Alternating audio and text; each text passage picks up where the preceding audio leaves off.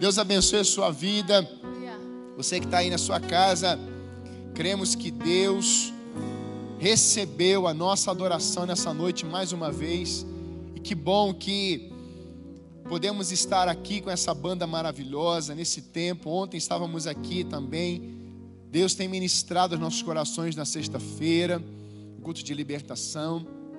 Temos visto Deus realizado coisas grandiosas na nossa igreja, mesmo você estando no seu lar, na sua casa, Deus tem curado pessoas, porque Deus ele não se limita a espaço.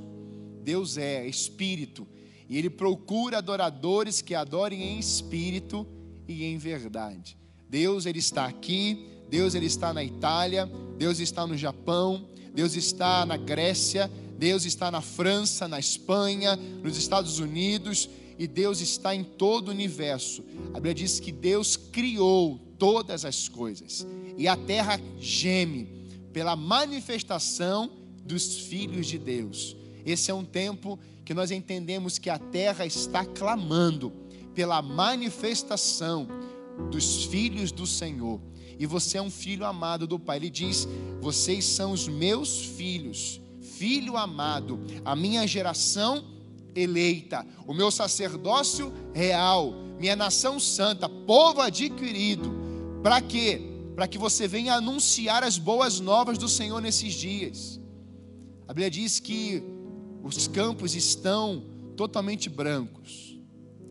E Deus está levantando a sua igreja nesses dias, para que venhamos a lançar sementes de fé, sementes do verdadeiro amor de Jesus, sementes de quebrantamento, sementes de amor, sementes com os olhos voltados para o Senhor. E eu creio, meus irmãos, que Deus fará ainda coisas extraordinárias nesses dias. Eu creio poderosamente nisso. Amém? Diga amém aí para quem está na sua casa, aquele que, que é o seu, seu esposo, a sua esposa, seus filhos.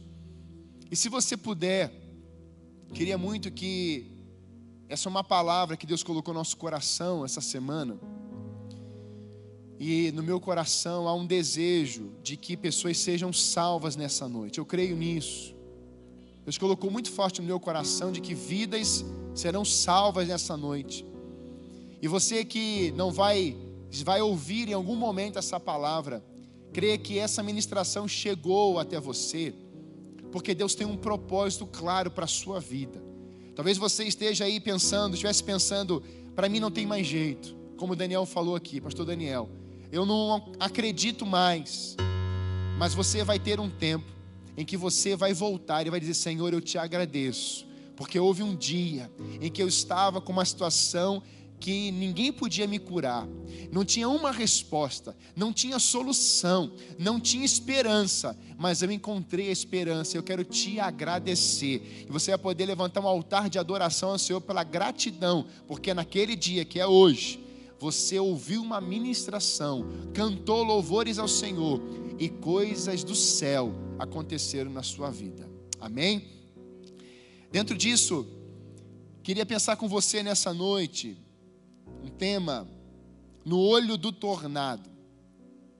E quando a gente pensa em tornado, eu fui pesquisar em uma escritora, ela é mestra em educação e comunicação, ela escreveu algo interessante.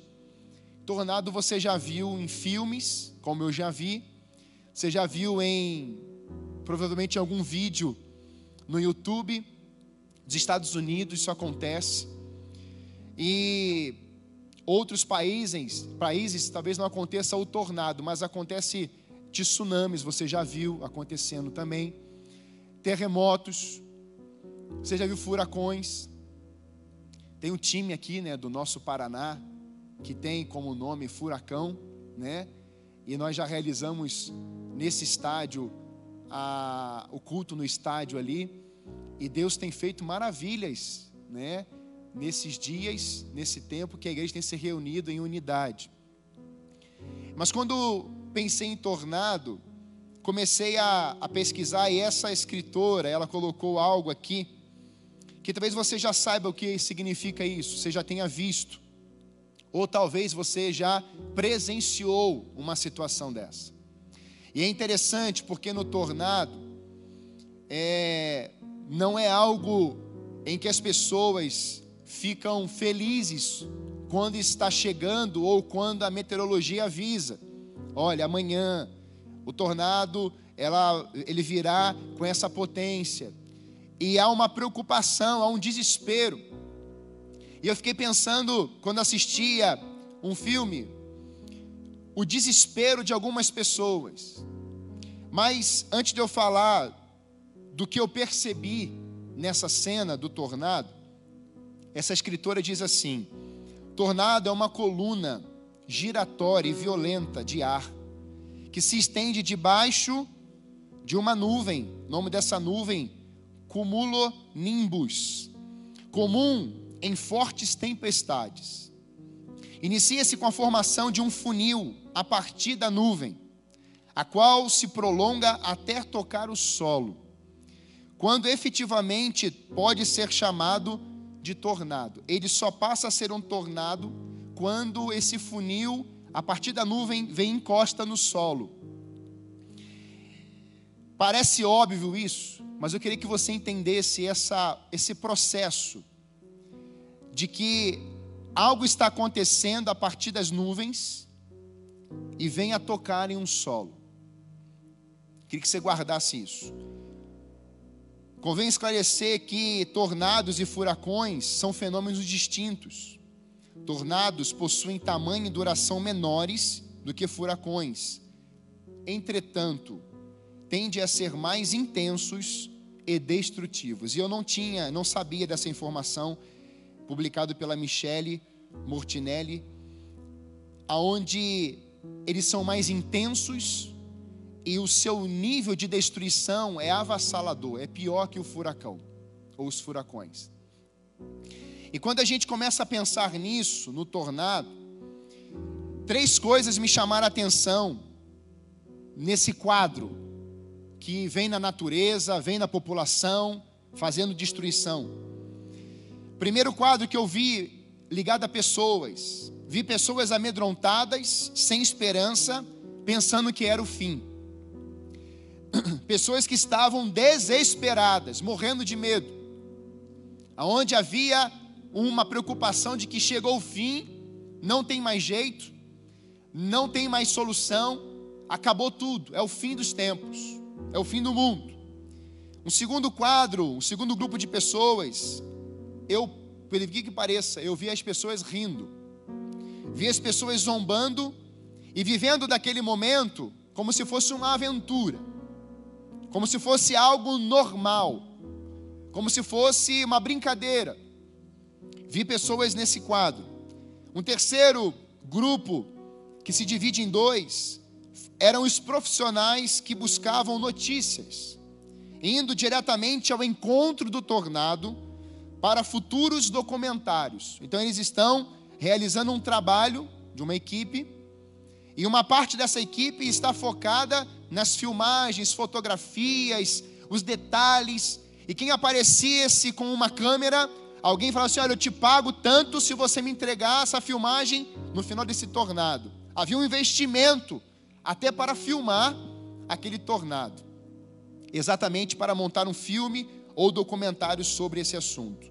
O outro grupo, dentro desse, eles tinham a preocupação de salvar vidas eram pessoas pacientes, equilibradas, eram pessoas que estavam dispostas a salvar pessoas, familiares, amigos e aqueles que não estavam conseguindo é, viver um tempo de paciência, são aqueles, aquelas pessoas que ficam no estado de pânico, desesperadas. Esse grupo eles conseguiam, dentro desse caos, dessa crise, experimentar isso e ajudar algumas pessoas.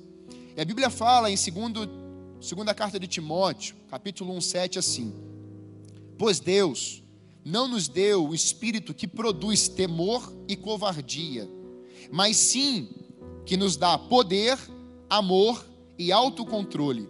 Em outra versão diz assim: poder, amor e moderação. Em uma outra versão diz: Não nos dê um espírito que produz temor, mas de fortaleza, amor e de moderação. Então, dentro desses quadros, diante de um tornado, a única saída ou a única forma de você enxergar o céu era quando esse redemoinho descia e era formado esse redemoinho e havia uma sujeira, toda aquela aqueles concretos móveis, prédios sendo puxados, carros, esses são levados para cima. Mas nesse vídeo eu consegui ver uma pessoa que ela estava dentro de um automóvel e dentro desse automóvel, o único lugar que ela conseguia enxergar com clareza e uma tranquilidade era o céu. Era o único lugar que ela conseguiria enxergar alguma coisa. Porque se ela olhasse para frente, ela via carro, ela via concreto, ela via paredes, ela via pessoas, ela via tudo. E era um momento de destruição, isso girando. Mas houve um momento que essa pessoa conseguiu olhar para cima. E naquela hora que eu olhei aquela cena, eu pude perceber que no meio do caos, no meio do tornado, da tempestade, do furacão, do tsunami, no meio dessas coisas que chamamos de é, situações da natureza, fúria da natureza, podemos ter uma visão. Aquele, aquele, aquela cena me chamou a atenção porque aquele homem ele só conseguia olhar para o céu. Algo que aconteceu do céu ou das nuvens até encostar no solo, no lado humano, trouxe um descontrole, uma disfunção. Mas a partir do momento que aquele rapaz que estava dentro do seu carro, dentro daquele tornado, ele entrou no olho do tornado. E quando ele estava dentro, chamado olho do tornado, no meio daquele caos, ele conseguiu olhar para cima. E naquele texto que diz que os nossos olhos não podem estar em coisas, mas os nossos olhos precisam estar no monte, que é de lá que vem o nosso socorro. Não devemos olhar para as coisas dessa terra, mas os nossos olhos precisam estar fitos, fixados em Deus. Nossos olhos não podem estar no descontrole, mas naquele que coloca o controle sobre o descontrole. O texto começou a brotar na minha vida, no meu coração, aonde os nossos olhos precisam estar no alto, que é de lá que vem o nosso socorro. A partir do momento que nós temos os nossos olhos assim, nós vamos entender que o Espírito Santo que produz algo em nós, ele vai reproduzir através de nós, usando as nossas vidas como um agente de transformação, em vidas que estão descontroladas, em vidas que estão apavoradas, em vidas que não estão entendendo o propósito do que está acontecendo nos nossos dias de hoje, por exemplo. Como igreja do Senhor, nós precisamos entender, nós não estamos vendo um tornado, literalmente, mas essa epidemia, esse esse vírus se tornou para muitos um tornado. Um tornado na sua casa, na sua família, um tornado na nossa nação, um tornado em igrejas, disfunções emocionais, crises existenciais, pessoas que estão vivendo um, um caos a partir desse quadro, dessa epidemia. Eu quero te dizer nessa noite, que não importa o tamanho desse tornado, não importa o tempo que vai levar esse coronavírus, não importa o que vai acontecer, uma coisa importa: é que você consiga compreender e ter a realidade do propósito de Deus diante desse quadro hoje sobre nós, sobre a população brasileira, sobre as nações, e venhamos a sair desse quadro entendendo o verdadeiro propósito. Amém? Por isso, pensando nessa visão, nesse entendimento, Deus começou a colocar no nosso coração de que, mesmo nesse tempo, em que eu vi pessoas com medo, desesperada, vi pessoas brincando como se fosse uma aventura, e vi pessoas usando desse tempo para serem agente de transformação. Deus colocou no meu coração isso, que nós podemos ser uma geração em que venhamos a deixar marcas do céu sobre a terra nesse tempo de caos, nesse tempo de tornado, nesse tempo de pressão, nesse tempo de desafios imensos sobre as nossas vidas, sobre a nossa nação. pessoas que vão marcar a geração nesses dias. Penso que, ao olhar para a Bíblia, nós temos muitos homens e mulheres assim. Posso olhar para Moisés e ver um homem que marcou a sua geração diante de um caos, diante de um povo que está aprisionado, mas um tornado que viria sobre a sua vida era ele enfrentar Faraó. Era ele estar frente a frente com Faraó. Quando eu olho para Josué, o homem que viveria um tornado na sua vida, em confrontar, em liderar um povo, em entrar na terra prometida, estar ali entrando e desafiando e, entrando em, em combates com inimigos, e tendo que ser líder no momento onde o principal líder de Israel havia morrido. Ele estaria no lugar de Moisés, substituindo Moisés, assumindo aquela posição. Aonde no capítulo 1 de Josué, Deus vai falar assim: Josué, tem de bom ânimo, eu sou contigo. Josué, como eu fui com Moisés, eu também serei com você. Esforça-te, tem de bom ânimo. Então, quando eu começo a perceber homens na palavra do Senhor, que estavam lidando com gigantes, com tornados, com situações desafiadoras, Deus sempre esteve redirecionando os olhos desses homens e mulheres para Ele. Olha para cima, olha para o alto, que vem de lá que vem o teu socorro. Olha para mim, esteja com os olhos voltados para mim. Não olhe para as circunstâncias, não olhe para o tamanho desse desafio, não olhe para o caos, não olhe para essa crise do tamanho dela, mas olhe para aquele que está colocando você no meio dessa crise para ser canal de transformação e de bênção. Comecei a ver pessoas que estavam aprisionadas como paralíticos, cegos, leprosos, e Jesus vindo e trazendo resposta para essas pessoas. Vi na Bíblia homens mortos, um homem morto há quatro dias. Vi na Bíblia um jovem, filho de uma viúva agora, ele está morto, sua mãe está indo para enterrá-lo. Mas Jesus chega e fala assim: mulher, olhe para mim, não olhe para o morto, porque eu resolvo esse quadro. Mulher, não olhe para, não chores mais, porque você vai se alegrar. Eu vejo numa cena em que há um, um homem muito influente, chefe da sinagoga, e ele vem correndo, desesperado até Jesus, e Jesus fala assim: crê somente. Em que naquele momento a sua filha já estava morta, mas ela ressuscita a partir do momento que Deus, Jesus disse: ela crê somente, ela viverá. Vejo um homem chamado Estevão na palavra do Senhor, em quem está sendo apedrejado, e ali é martirizado, aquele homem está recebendo pedradas.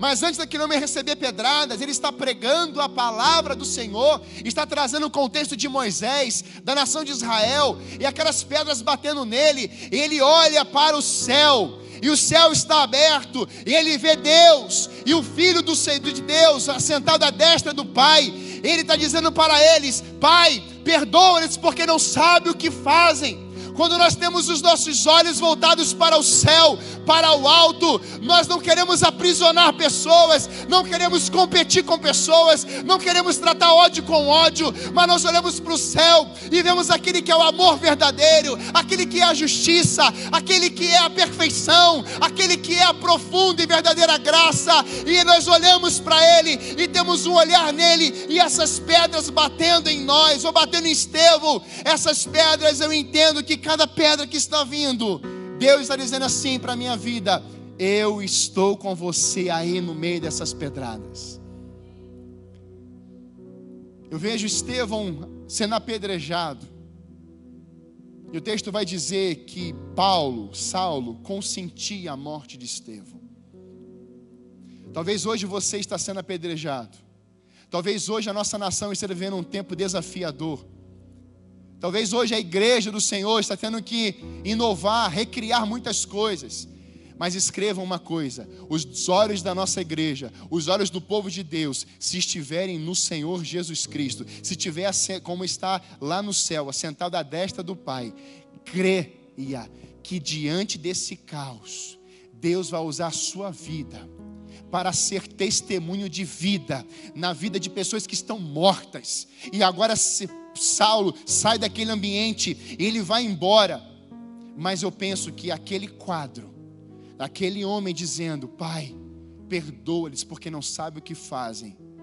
Saulo teve que caminhar com aquela voz.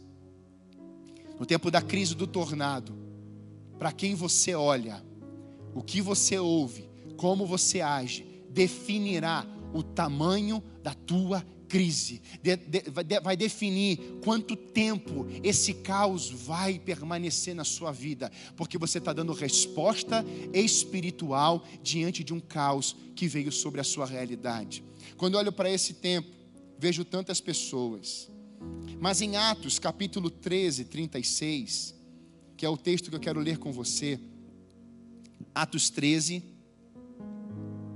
nós vamos ver um homem, a partir desse texto, 13, 36, diz assim: Porque na verdade, tendo Davi no seu tempo servido conforme a vontade de Deus, dormiu e foi posto junto de seus pais e viu a corrupção.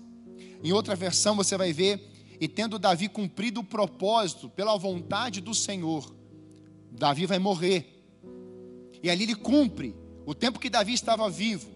E Davi, nós percebemos que foi um homem que viveu na sua geração, e ele cumpriu o propósito do Senhor na sua geração e gerou marcas. Então, diante desse quadro, queria pensar com você, a partir desse texto, alguns trechos da palavra do Senhor que eu quero trazer como quadros. Você viu a imagem, e talvez esteja essa imagem aparecendo para você, de alguns quadros. Eu quero dizer nessa noite que o lugar ou o nome do quadro que você está vivendo hoje, seja um tornado, seja uma crise, o quadro do nosso país hoje, eu creio que nós vamos olhar um dia e vamos poder dizer, no ano 2020, alguns meses, algum período, meses não, retiro isso, em nome de Jesus, em um pequeno período, vimos a ação de Deus, e aqui nós temos um memorial de fé. Você vai poder ter esse quadro, porque nessa noite, o que vai ficar no lugar desse tornado é a esperança, é o poder de Deus, porque a Bíblia diz que Ele é o arquiteto, Ele é o projetista, Ele é o Senhor que criou todas as coisas e a glória é somente a Ele. Então eu quero pensar com você em alguns trechos como quadros, como pinturas. E quando nós olhamos para esse contexto aqui, o apóstolo Paulo, ele está escrevendo, está dizendo, ele pede para falar dentro desse lugar da sinagoga. E ele está em Antioquia da Pisídia. Os chefes da sinagoga lhes mandaram dizer, então fala. E Paulo começa a dizer, irmãos, se vocês é, estão vendo tudo que está acontecendo, Paulo começa a anunciar e Paulo vai dizer a palavra de Deus vinda lá do Antigo Testamento novamente. Repare que Estevão faz isso. Mas repare também que o apóstolo Paulo está dizendo isso. E aí surge esse verso, que ele vai falar sobre Davi. E quando nós olhamos para a vida de Davi, 1 Samuel capítulo 17, você vai ver logo no finalzinho do capítulo que Davi está combatendo contra Golias. E é uma das histórias mais lidas ou mais conhecida da, da palavra do Senhor. Talvez depois de Jesus seja a mensagem mais declarada é Davi vencendo Golias. Golias era um tornado para Davi naquele momento. Golias era um grande gigante, o maior homem daquela região dos filisteus. Um homem que a sua espada era gigante, o seu escudo. Golias era um homem enorme, um soldado experiente. E aí, quando nós olhamos para esse quadro, nós percebemos que Davi foi ungido em sua casa. Seu pai pede para ele levar uma marmita ou o lanche até os seus irmãos que estão na guerra.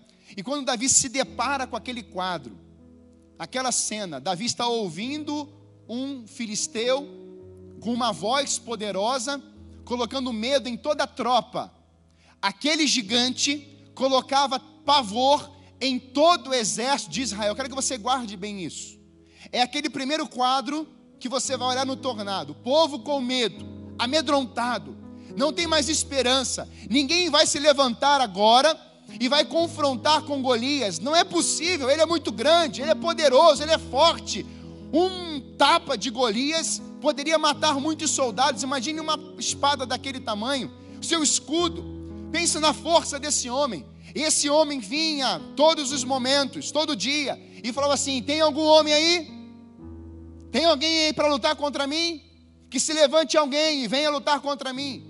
Meus irmãos, eu fico pensando naqueles dias, talvez tenham sido 30, 40, alguns dias se passaram ali, e aquele povo de Israel, que não está ali, mas o exército está representando o povo. Aquele exército está representando uma comunidade. Aquele exército está representando um rei. Aquele exército está representando uma nação. Ninguém daquele exército se levanta para enfrentar Golias. Mas vem um menino, um adolescente, um improvável. E Davi vem com pedras. Davi vem com um machado. Davi vem com algumas, alguns objetos na mão. Um que ele cuida das ovelhas, e pedrinhas também que ele usava nesse ambiente das ovelhas. Quando Davi vai ser levantado ali, você pode pensar, pastor, por que, que ele levou pedrinhas? Porque naquele tempo, quando a ovelha ia fugir daquele espaço aonde era colocado, o pastor de ovelhas lançava uma pedrinha bem perto da pata da ovelha. E a ovelha rapidinho voltava para onde estavam estava o rebanho. Mas e às vezes a ovelha ela saía também e ele pegava o seu machado, não é machado, eu estou falando machado, mas não é machado, é seu cajado, perdão. E ele pegava no pescocinho da ovelha e puxava. Às vezes, alguns pastores, pastores fazemos isso com algumas ovelhas, né? Não pegamos literalmente uma, o, o ó, eu estou falando machado. Machado é para matar, não é para matar a ovelha, é para puxar a ovelha, né? Então, tá lá o, o, o, o cajado e fala assim: vem cá. E a ovelhinha vinha. Então o pastor ele tinha esse cuidado para que a ovelha não se machucasse. Né? Em Lucas 15 fala da ovelha que saiu e o pastor deixou as 99 e foi atrás de uma. Essa é a função do pastor, de cuidar das suas ovelhas. Davi tinha esse espírito. E agora, quando Davi vem com esse cajado e essas pedrinhas, Golias olha para ele e fala assim: Eu sou algum cão para você vir com essas pedras para cima de mim? Naquele momento, Davi se apresenta como improvável diante de todo o exército de Israel. Saul quer colocar uma armadura nele, mas a armadura não cabe nele. E quando nós olhamos para o coração de Davi, você entende o que o texto diz, o coração, a boca fala que o coração está cheio. No coração de Davi tem fé. No coração de Davi tem coragem, tem intimidade com Deus, porque a Dias antes, Davi estava lá no pasto, cuidando das ovelhas, escrevendo o Salmo 23. O Senhor é meu pastor e nada me faltará. No vale da sombra da morte, eu sei que o Senhor estará ali comigo. Diante dos meus inimigos, o Senhor me dará vitória. Davi tem um relacionamento com Deus antes do Golias aparecer. Quando Golias aparece e, e Davi ouve a sua voz, simplesmente Davi não dá ouvidos a Golias. O texto vai dizer que Davi começa a lançar palavras na direção de Golias. Eu vou matar você, eu vou acabar com você, eu, eu, eu vou em você no nome do meu Deus. Meus irmãos, quando nós ouvimos, lemos esse relato, Davi está colocando simplesmente fé e coragem. Aprendo com Davi nesse tempo em fé em primeiro lugar, fé e coragem. Por que fé e coragem? Fé e coragem porque sem fé é impossível agradar a Deus. Sem fé, o justo vive pela fé. E o que é fé? Fé é crer ao ponto de falar aquilo que você crê. Fé que não fala não é fé. Fé tem voz. Fé é real. Sem fé é, é impossível agradar o Senhor. Davi chega diante daquele ambiente ele começa a lançar palavras de fé, ele crê que Deus já deu aquela vitória. Porque Davi não tem uma experiência momentânea com Deus. Davi tinha um relacionamento. Davi venceu um urso, um leão e outros animais, por certo, naquele lugar. Davi tinha assuntos especiais com o seu Deus. Davi tinha tempo de oração. Davi tinha tempo de escrever os salmos. Davi tinha tempo de adoração a Deus tocando os instrumentos ou tocando o seu instrumento principal.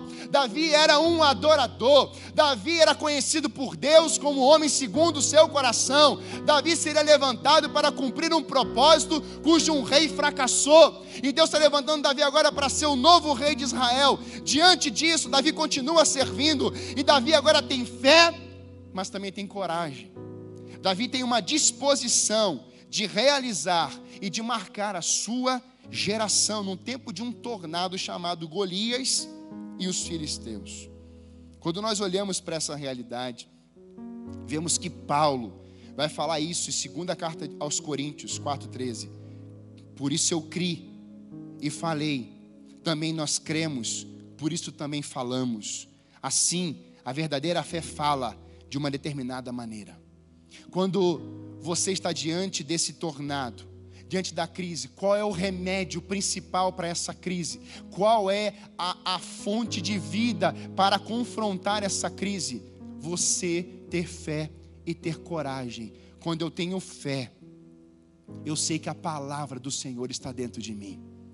Porque a fé vem pelo ouvir, e o ouvir a voz do nosso Deus. Nesse tempo, quem você está ouvindo?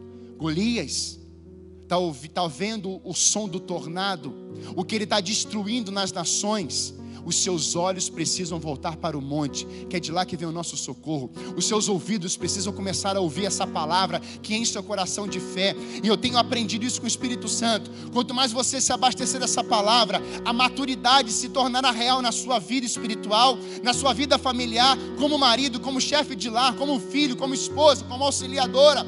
O que vai colocar você numa posição de maturidade espiritual não é nada a não ser a palavra do Senhor, ela começará a te renovar dia e noite, noite e dia, ela começará a falar com você, ela colocará você em lugares para que você seja agente de transformação nesse lugar, em nome de Jesus.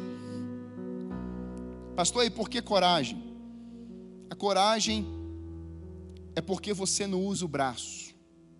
Coragem é resistir e confrontar seus gigantes usando a palavra. Muitas pessoas pensam que coragem é sair no braço. Davi não saiu no braço com Golias, mas Davi usou as armas certas. Nesse tempo, meus irmãos, nós temos que usar as armas certas: fé e coragem para resistir, termos a ousadia. E quando nós, pastor, qual seria esse primeiro quadro? Deus colocou uma frase no meu coração, olhando para a vida de Davi. Precisamos de fé e coragem para enfrentar os nossos gigantes ou os nossos tornados. E assim, você marcará a sua geração nesse tempo. Então, quando eu tenho fé e coragem, eu marco a minha geração nesse tempo. Eu olho para a vida de Martin Luther King, um homem que lutou com fé e coragem, sem usar nenhuma arma de fogo, sem usar pedras, sem usar ferramentas, ele simplesmente usou a sua voz, dizendo: Eu tenho um sonho de ver essa parte da população sendo valorizada e respeitada, aonde haverá o fim da segregação racial, fim desse racismo, dessa violência. E sem arma de fogo, de pau e de pedra, mas com fé e coragem, fica marcado na sua história. E ele escreveu: A escuridão não pode expulsar a escuridão, apenas a luz pode fazer isso. O ódio não pode expulsar o ódio, só o amor pode fazer isso. A injustiça em qualquer lugar é uma ameaça à justiça em todo o lugar. Quando nós olhamos com a verdadeira justiça e somos justificados em Deus, a injustiça precisa ser impactada por essa justiça que está dentro de você. O reino de Deus está sendo convidado pela oração que Jesus nos ensina: Reino, venha, venha a nós o teu reino, faça a tua vontade. Mas logo à frente, Jesus vai falar assim: O reino de Deus está em vós. Jesus vai falar assim: Eu sou a luz do mundo, quem me segue não andará em trevas, mas terá a luz da vida. E agora em João está dizendo assim: Vós sois a luz do mundo. Marcos diz que você é luz e sal. Ou seja, por onde você passar, a luz de Cristo vai raiar e vai brilhar. Por onde você passar, o sal vai ter que trazer um sabor diferente. Eu sempre lembro daquela imagem aonde o povo está saindo do Egito. E agora, três dias depois, o povo está com sede. E ali tem um lago chamado Mar de Mara, Lago de Mara. E aquilo significa, simboliza águas amargas. Aquilo representava um povo que está há 430 anos preso, cativo, aprisionado, sofrendo. Mas o povo sai de lá e traz o Egito consigo. Ele vem falando, murmurando e reclamando. Agora, Moisés, cadê a água? Moisés, estamos com sede. E ali Moisés vai cortar um tronco. Aquele tronco é um tipo de Jesus. Aquele tronco cortado, encostado na água e aquela água de amarga fica doce. Quando você entrega o controle da sua vida, quando você entrega aquelas amarguras no altar, quando você entrega o seu sofrimento no altar, quando você entrega essa rejeição no altar, quando você entrega os pecados, quando você confessa, quando você se dirige ao Senhor de uma forma verdadeira e genuína, com o coração rasgado, Deus vem sobre a sua vida e aquilo que era amargo se torna doce, aquilo que era amargo tem amor, aquilo que era ódio, o amor toma conta aquilo que era impossível se torna possível. Nessa noite, eu quero dar uma palavra profética sobre a sua vida, sobre a sua casa, sobre o seu lar, sobre as igrejas, tudo que está hoje com um sabor de amargura. Deus virá colocando fé, coragem, propósito, a, a, o, o poder de Jesus na nossa história, e nós vamos experimentar algo doce nesses dias em nome de Jesus. Aleluia. Martin Luther King marcou essa história. Mas quando eu olho, eu vejo Moisés tendo encontro com a sarça. E ali, esse quadro eu posso chamar que Deus ele vai calçar novamente Moisés. Eu vou adiantar. Moisés ele vai viver um tempo com Deus após 40 anos, fugitivo, um assassino. Ele mata um soldado. Você conhece a história. E o texto diz em Êxodo 3, 4 a 5: Quando o Senhor viu Moisés se aproximar para observar melhor, Deus o chamou do meio da sarça. Moisés, Moisés. Eu quero que você coloque seu nome aqui hoje. João, João. Qual é a resposta que você vai dar quando a sarça estiver chamando você para voltar a queimar no seu coração, para tratar você, para mudar esse quadro da sua vida. Nós podemos dizer isso hoje. Eu estou aqui, Senhor. Respondeu ele: Não se aproxime, pois você está pisando em terra santa. Tire as sandálias dos seus pés. Quando eu olho para essa história, eu vejo que antes de Deus levantar Moisés para ser o libertador, Deus está tratando Moisés. Porque antes de Moisés voltar para o Egito e falar diretamente com Faraó, não teria, não poderia mais ter no seu coração a culpa do passado, o medo do passado, as incertezas do passado. Agora Deus está tratando Moisés no presente para voltar no Egito, o passado, e confrontar Faraó. Mas esse quadro tem um nome: antes assassino, escondido, fugitivo. Mas quando Deus veio na vida dele, esse quadro teve uma nova escrita: restauração da identidade e autoridade, sandálias velhas para fora, e ele agora foi calçado pela provisão chamado Deus. Naquele momento, Deus estava calçando Moisés. Moisés, eu vou contigo. Essa sarça vai queimar as sandálias velhas. Essa sarça simboliza a cruz, aonde fica o teu passado, aonde fica a acusação, aonde fica os medos, aonde fica as incertezas, porque agora você tem uma nova vida a partir do que eu vou colocar em você: sandálias novas, roupas novas, linho novo, palavras novas, um olhar de ousadia, sentidos novos, porque você vai agora chegar diante de Faraó. E o que você vai dizer? Que não foi Moisés que te enviou, que não, foram, que não foi o passado que te enviou. Quem te enviou aqui, Moisés? você vai dizer que o grande eu sou te enviou. Quando fica o passado na sarça, o grande eu sou vai à tua frente. E é por isso que Moisés vai marcar a sua geração. Por isso que Moisés vai poder dizer: Senhor, se o Senhor não for comigo, não me envie, não nos envie. O discurso mudou, e um novo quadro foi pintado ali na vida dele. Mas eu também encaro a vida de Jó, e eu vou pular a vida de Jó, que eu vou falar de Jó amanhã. Mas em último lugar, o nome do quadro de Jó, que eu vou só falar para você, aonde ele sofreu tudo aquilo, perdeu tudo. E o nome do quadro, quando Deus vai restaurar a sua vida por completo, em Jó 42. Antes de Deus colocar em dobro e abençoar ele tudo novamente em dobro, o texto vai dizer que Jó, ele coloca sentado em meio às cinzas, ele vai dizer: Antes eu te conheci de ouvir falar, mas agora os meus olhos te veem. No meio dos tornados da vida, da crise, a gente às vezes não enxerga o propósito de Deus.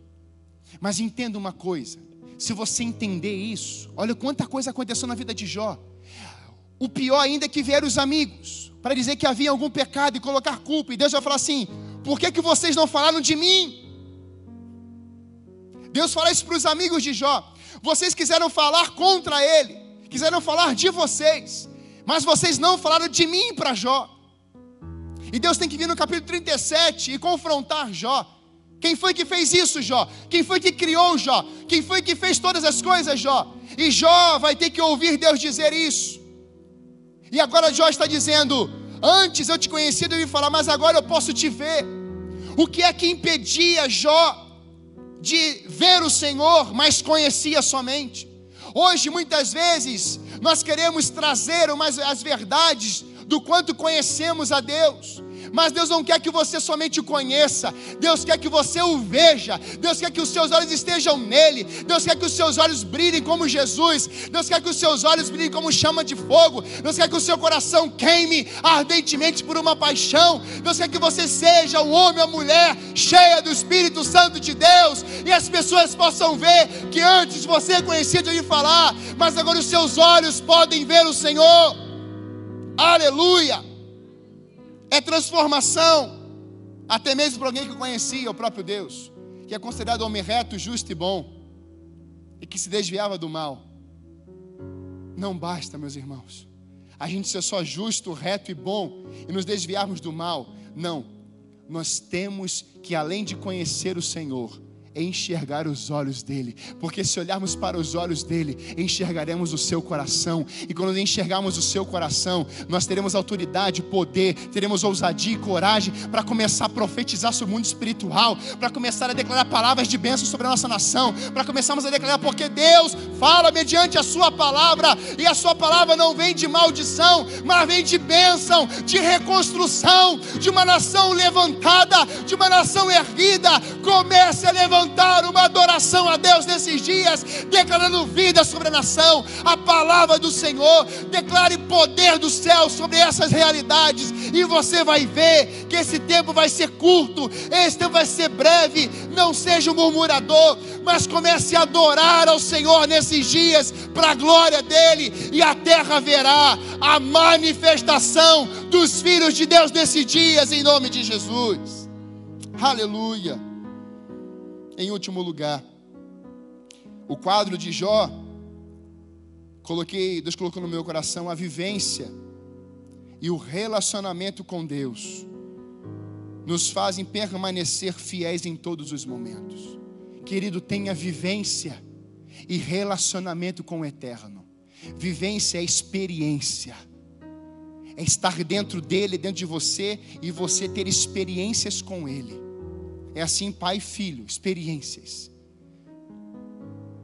e relacionamento. Vem cá, filho, eu vou te pegar no colo. Conta o que, que você está passando. Pai, está acontecendo isso comigo. Então agora você vai ouvir. Sim, Senhor. O Pai fala, o Filho obedece. E Jesus vai falar isso. A minha comida e a minha bebida é fazer a vontade do meu Pai. A igreja está sendo chamada novamente a comermos e bebermos da vontade do Senhor para esses dias, em nome de Jesus. Por isso, no verso 37 desse capítulo 13 de Atos, vai dizer assim: Mas aquele a quem Deus ressuscitou, nenhuma corrupção viu. Em outras versões, vai dizer: aquele que Deus ressuscitou, o seu corpo não se decompôs. O corpo de Davi se decompôs, mas o corpo de Jesus não. O primogênito que vai subir aos céus com o corpo glorificado, o primeiro. O primeiro. E assim seremos nós, no grande dia, aonde ele vai aparecer nas nuvens. Aleluia. Todo joelho verá, todos os olhos vão ver, os joelhos vão se dobrar. Toda língua vai confessar que Jesus Cristo é o Senhor, para a glória de Deus Pai. Um tornado vem daquela nuvem, mas um dia os seus pés aparecerá, aparecerão nas nuvens, não como um tornado para mim e para você, mas ele virá como um tornado para aqueles que não o reconhecerem como seu Senhor e Salvador Jesus Cristo. O grande dia para nós, filhos de Deus, não é um dia de pavor e de medo, mas o grande dia do Senhor é o dia da celebração eterna, do convite eterno. Venham benditos do meu Pai. E hoje você está tendo a oportunidade de ouvir essa ministração e poder dizer: Eu quero ser esse filho. Eu quero ouvir isso naquele dia que ele vai aparecer nas nuvens aonde meus olhos vão vê-lo, eu serei chamado filho. Seja bem-vindo à casa do Pai, seja bendito do Pai, vinde benditos do Pai. Hoje é um convite do céu, antecipado, dizendo: Eu quero te chamar de filho hoje, porque um dia eu vou voltar e eu vou chamar você de filho, mas hoje você precisa verbalizar com a sua boca e crer com o seu coração, dizendo: Eu recebo Jesus na minha vida.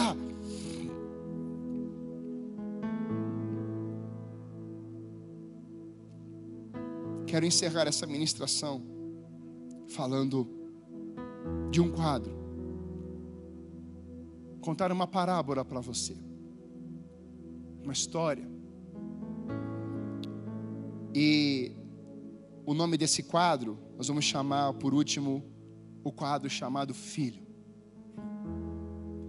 E esse quadro chamado Filho me reportou é uma parábola, é uma história. Havia um homem milionário. Ele era colecionador de quadros.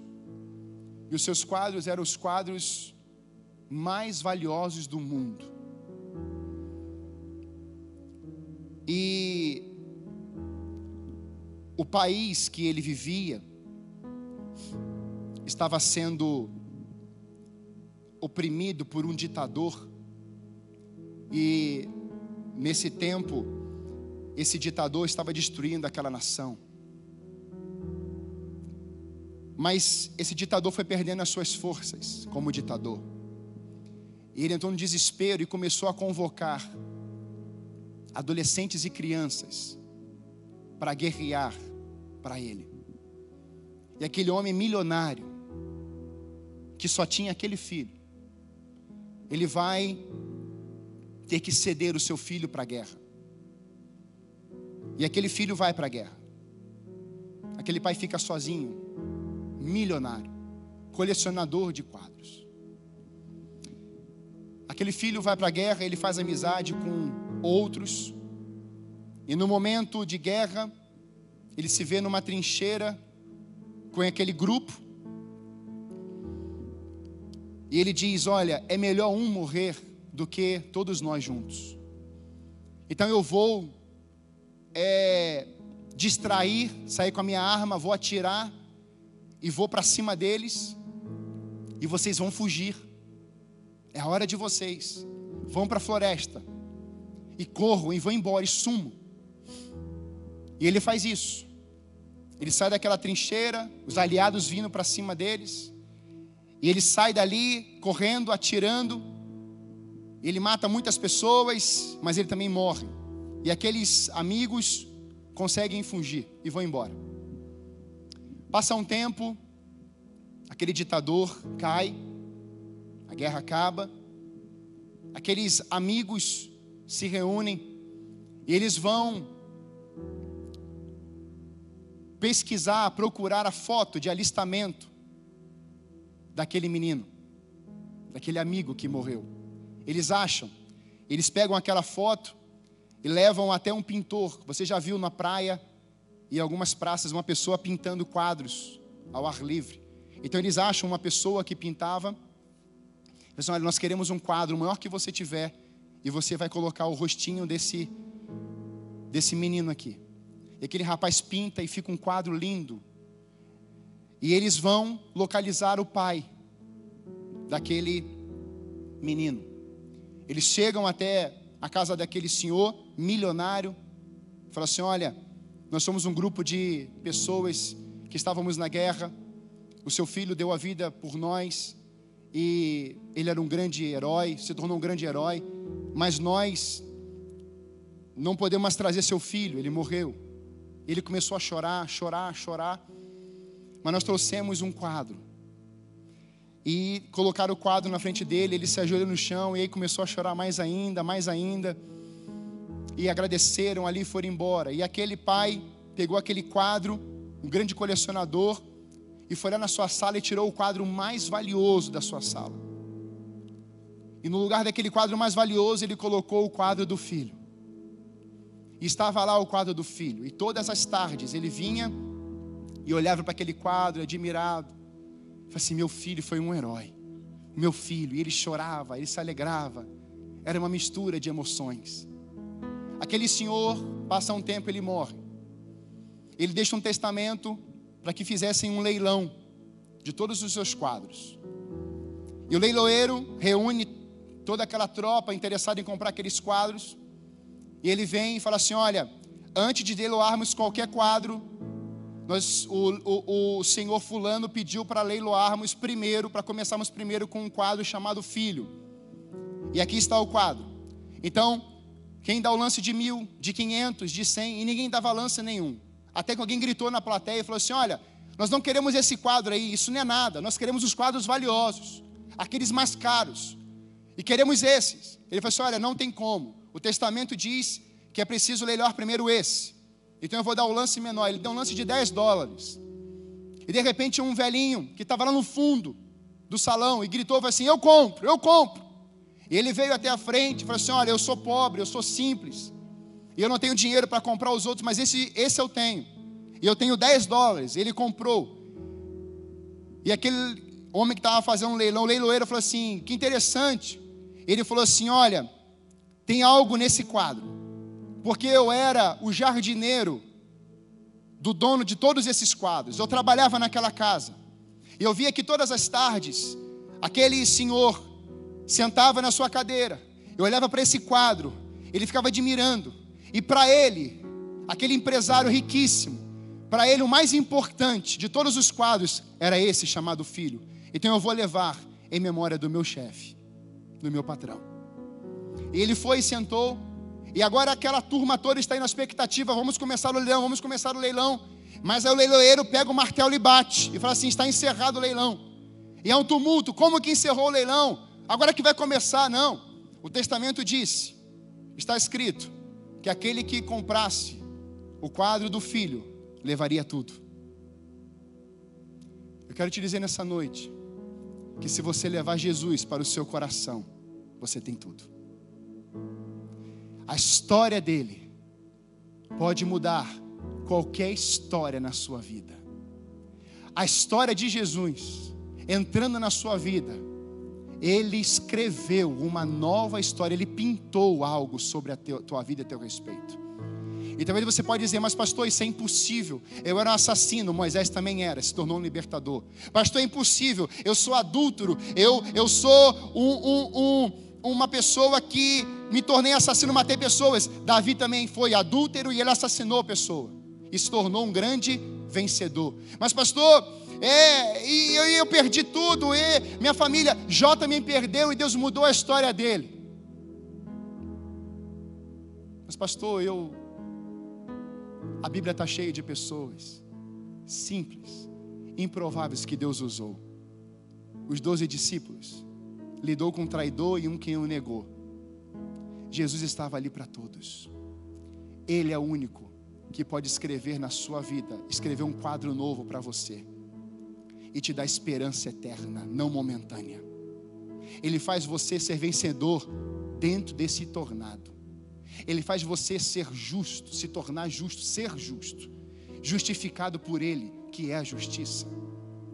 E o mais importante, o seu nome ser escrito no livro da vida, com um selo chamado Espírito Santo, em que ninguém mais pode tirar.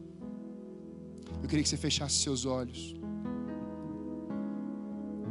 Na sua casa. Vou chamar a banda. Eu queria que você perguntasse agora para o Espírito de Deus. E aí na sua casa, você pudesse perceber os quadros que estão aí na sua casa, na comunidade, no país, nas nações. Percebeu o quadro? Agora deixa eu te fazer uma pergunta. Jesus venceu a cruz, ele venceu a morte, o seu corpo não se decompôs, ele está vivo, e ele diz: Venham a mim, todos que estão cansados e sobrecarregados, e eu vos aliviarei. Tomai sobre vós o meu jugo. Deus coloca sobre você algo leve tudo que está sobre você, peso, inveja, orgulho, soberba, pecado, maldição, ele já diz: Eu já levei sobre mim os pecados, as rejeições, as maldições, os castigos, os tornados, para te dar paz, para te dar coragem, para colocar fé, para fazer você ser um vencedor no meio dessa crise e você marcar a sua geração. Eu tenho dois convites para você hoje. Primeiro, você quer levar Jesus para sua casa? Você ser morada do Altíssimo? Se você quer entregar sua vida a Jesus hoje, eu queria que você verbalizasse isso na sua casa. Senhor Jesus, eu abro o meu coração. Senhor Jesus, eu abro a minha vida eu te recebo como meu Senhor e Salvador Jesus Cristo. Sei que o teu sangue me purifica de todo pecado. Eu confesso no mundo espiritual que hoje, a partir de agora, eu sou salvo em Cristo Jesus. Aleluia. Em nome de Jesus. Amém. Você que entregou sua vida a Jesus, eu queria que você escrevesse aí nos comentários. Eu entreguei minha vida a Jesus hoje, nessa data, nesse dia. E eu vou ser usado pelo Senhor a partir de hoje, como agente do Senhor nessa terra. Eu sou sal e luz do mundo. Mas eu também queria convidar você que está aí na transmissão ao vivo, que já é crente, que já é um filho de Deus, mas quer marcar a sua geração nesses dias de crise, de tornados, de tempestade, de furacões, de tempos difíceis. Mas você é filho amado do Senhor e quer ser um agente de transformação no meio desse caos, eu queria que você escrevesse dizendo assim: Eu sou, eu sou, eu sou. Você não vai ser, você já é. Você assim, eu aceito isso, eu aceito. Eis-me aqui, Senhor, eis-me aqui, Eu sim, Senhor Deus, quero ser um agente que venha a ser um canal de libertação na minha comunidade, no meu país, nas nações. Eu quero ser um missionário do Senhor. Eu quero ser um pastor. Eu quero ser um obreiro aprovado. Eu quero ser um justo que venha anunciar a justiça do Senhor. Eu quero anunciar as boas novas. Eu quero anunciar as boas notícias. Eu quero ser um filho de Deus por essa terra, na minha casa, no meu bairro, anunciando as boas novas do Cordeiro nesse dia, em nome de Jesus. Se você quer ser esse agente, escreva aí, compartilhe, e pegue essa mensagem, e compartilhe com pessoas que precisam ouvir essa mensagem hoje. Não guarde isso para você. Todas as mensagens dessa igreja, homens de Deus, mulheres de Deus, têm pregado com uma voz profética, compartilhe essas mensagens, porque muitos ouvirão e receberão Jesus como seu Senhor e Salvador, porque a palavra nunca voltará vazia.